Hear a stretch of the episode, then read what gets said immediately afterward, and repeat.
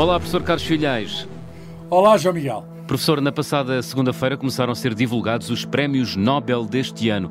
Focamos atenções na física, ou não fosse este programa feito por um físico.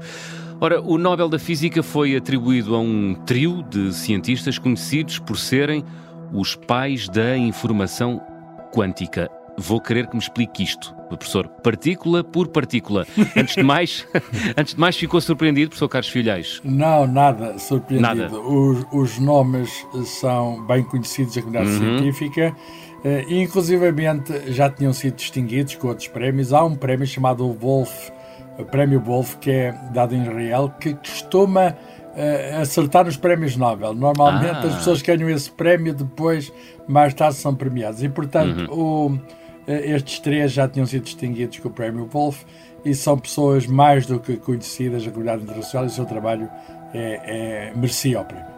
Muito bem. Vamos dizer os nomes de, de, dos cientistas? Sim, sim, senhor. Há um americano, John Clauser. Sim. Vamos uh, enunciá-los pela ordem que eles fizeram o seu trabalho. Vamos lá. John, John Clauser, uh, que tem uma particularidade que é muito curiosa. Uh, ele é doutorado em Física uhum. e depois estava a trabalhar com pós-doutorado eh, na Universidade de Califórnia, Berkeley, onde fez este trabalho, eh, que agora foi reconhecido, eh, mas ele nunca teve um lugar de carreira como professor numa universidade. Hum. Mais tarde abandonaria, digamos, o meio académico e, e, e, está numa empresa. Ele próprio fez uma empresa com o nome dele, de consultadoria. Boa. E, portanto, é muito raro termos um prémio Nobel que não é, nem nunca foi professor de física. Uhum. Mas, mas, pronto, mas tem, tem formação de base em física. O segundo é um professor francês, Alain Aspect, eh, de Paris. E, o terceiro é um austríaco. Uh, Anton uh, Zallinger, que é professor na Universidade de Viena. Uhum. Uh, os trabalhos que realizaram foram enfim, eh, foram eh, nos anos, ao final dos anos 60, 70 e 80, portanto já foram uhum. usados há algum tempo.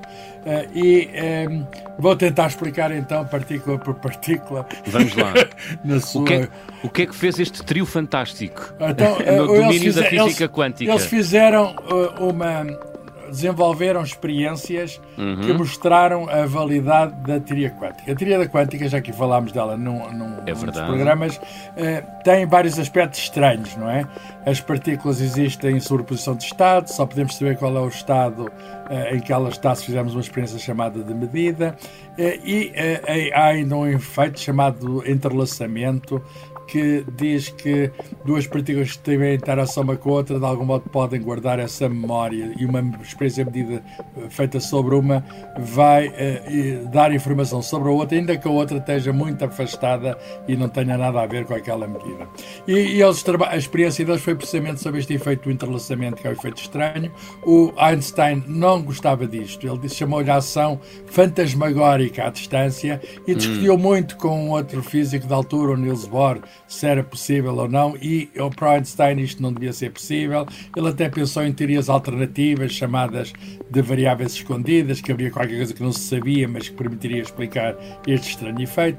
O que é certo é que uh, há um físico, entanto, já falecido, que propôs, desenvolveu uma desigualdade matemática que diz a teoria quântica ou as outras teorias uh, podemos distinguir entre elas porque uma satisfaz esta desigualdade, uma condição matemática, e a outra não satisfaz essa desigualdade. E o que é que eles fizeram então?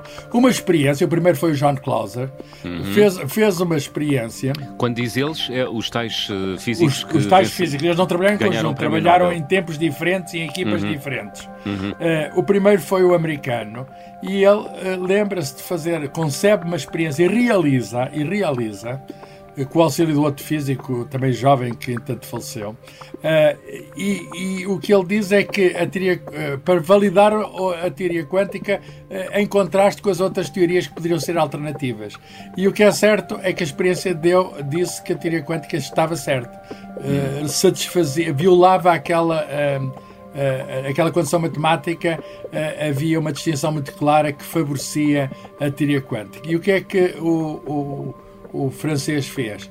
Bem, fez tecnologia melhor ehm, e, e, e, resolveu algumas dúvidas que restavam ainda da primeira experiência. Uh, e depois o austríaco Bem, transformou aquilo quase o numa indústria. Zeilinger. Anton Zeilinger transformou aquilo quase numa indústria, quer dizer, começou a fazer isto a grandes distâncias, uhum. de fazer uma observação de uma partícula e de algum modo saber informação sobre outra que está muito longe. Ele fez uma experiência até nas Ilhas Canárias, de uma ilha para a outra.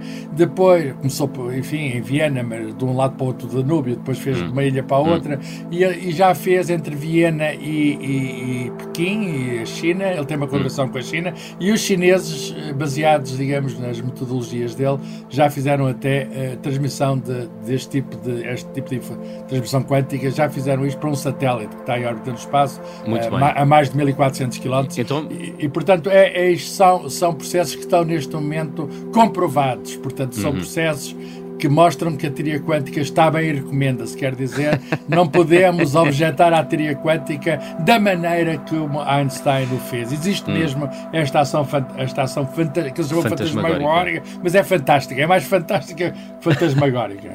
oh, oh, professor, e como é que duas uh, partículas conseguem uh, estar relacionadas mesmo que estejam a muitos quilómetros de distância? É o tal efeito do entrelaçamento quântico. Esta Sim. é, de resto, a pergunta uh, que lhe faz o nosso ouvinte António Alves, que refere até experiências feitas entre a Terra e um satélite. Aliás, o professor já falou que é esse satélite chinês, que é satélite chinês que foi feito com a colaboração do Zeilinger, de um dos premiados Nobel. E, portanto, é um exemplo de colaboração internacional. Uh, é uma boa pergunta, eu agradeço ao nosso ouvinte e esse e a outros ouvintes que nos têm feito chegar várias uhum. mensagens. Uh, de facto, a, a tecnologia tecnologia é uma tecnologia optoeletrónica, não é fácil. Trata-se de lidar com feixes de luz. Podia-se uhum. fazer com partículas, mas faz com partículas de luz. O nome partículas talvez seja não seja mais adequado, são os fotões, são pacotes de luz. Uhum. E, e, estas partículas de luz têm uma propriedade uh, que é a polarização. Uh, pode uh, dito de uma maneira muito simples, a luz pode apontar para um lado ou pode apontar para o outro.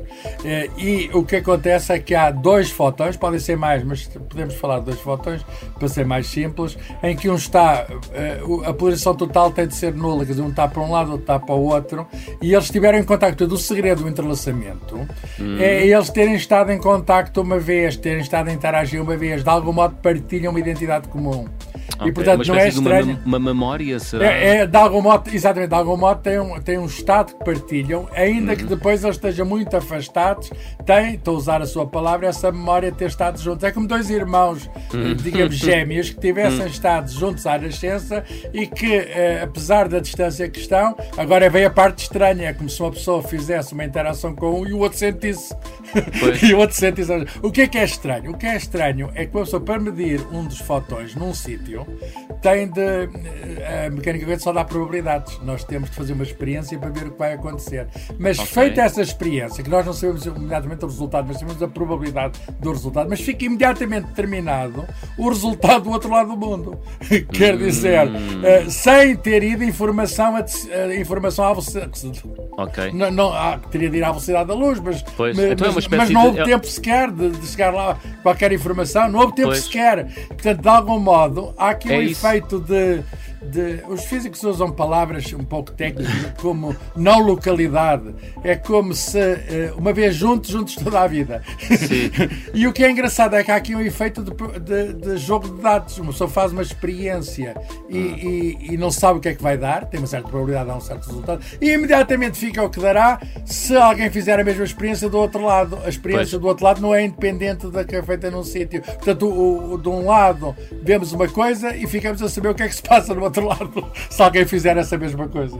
Há quem fale em teletransporte quântico. Uh, sim, sim, há um nome de até vem, maneira, né? vem do Star Trek, que é o, o Beam Me Up Scotty. Entra num lado e sai do outro. Não é bem aqui a mesma coisa. Não é bem aqui a mesma coisa. É Aliás, bem. o John Clauser, um dos recipientes Nobel, diz assim: se alguém me puser uma máquina que eu entro por um lado e saio do outro, eu não entro nessa máquina. é, não é bem a mesma coisa. Estamos a falar de informação e não, e não não, não é de partículas que passam de um lado para o outro. Estamos Sim. a falar de informação que eh, de algum modo é, é, apanhada num lado, é observada num lado e ficamos a saber qual é a informação no outro lado. Portanto, teríamos de ter átomos iguais num lado e átomos iguais no outro, uh, e que tivéssemos uh, a saber o estado dos átomos num sítio e ficar a hum. saber o estado dos átomos no outro. Mas pois. muitos átomos em interação, como é o caso do corpo humano, é uma coisa que não é possível que seja feito. Isto não pois. quer dizer que a técnica não seja útil, a técnica já encontrou aplicações. Pois, que, que aplicações, professor Carlos? Nós, nós, na nossa vida, dependemos muito, para tudo, de criptografia. O que é isso? De, de ver chaves, que, códigos que permitem que mantemos reserva. Uh, mas é, é, evidente que um computador muito rápido podia estar a tentar decifrar e fazer todas as possibilidades, estar a tentar decifrar os nossos códigos, portanto, uh, quebrando as seguranças. Ora bem, esta possibilidade da criptografia quântica, este entrelaçamento permite dar uma muito maior segurança às comunicações. E o truque consiste nisto. Uh, se eu tiver uh, ligado através por este processo a um outro sítio do mundo, isto é possível fazer agora, até se viu via satélite, uh, o resultado daqui há de ter relacionado com o resultado do outro lado. Mas se alguém mexer, se alguém interferir, se houver um espião, se houver uhum. alguém que entrar, no meu, que entrar nas comunicações, quebrar a ligação entre mim e o meu confidente e o meu correspondente. O meu correspondente pode ser a minha conta do banco ou coisa qualquer. Uhum. E imediatamente os resultados já não correspondem um ao outro. Fica a comunicação imediatamente quebrada. Uh, houve um observador alheio que fez com que deixasse de haver este entrelaçamento, quebrou o entrelaçamento. E isso faz com que a gente se aperceba imediatamente falhas de segurança e imediatamente a, a, comunicação deixa de ocorrer, o que significa que fica um código inviolável. Está a ver, está a, ver a utilidade disso? Sim. Uma pessoa poder estar Fantástico. seguro das mensagens que transmite e que recebe, o que atualmente não estamos. Não é? Muito bem, professor, vamos recordar o e-mail para onde os nossos ouvintes podem enviar eh, sugestões, perguntas. É o ouvinte.observador.pt. Foi um gosto, professor Carlos Filhais, e até para a semana. Igualmente, até para a semana. Obrigado.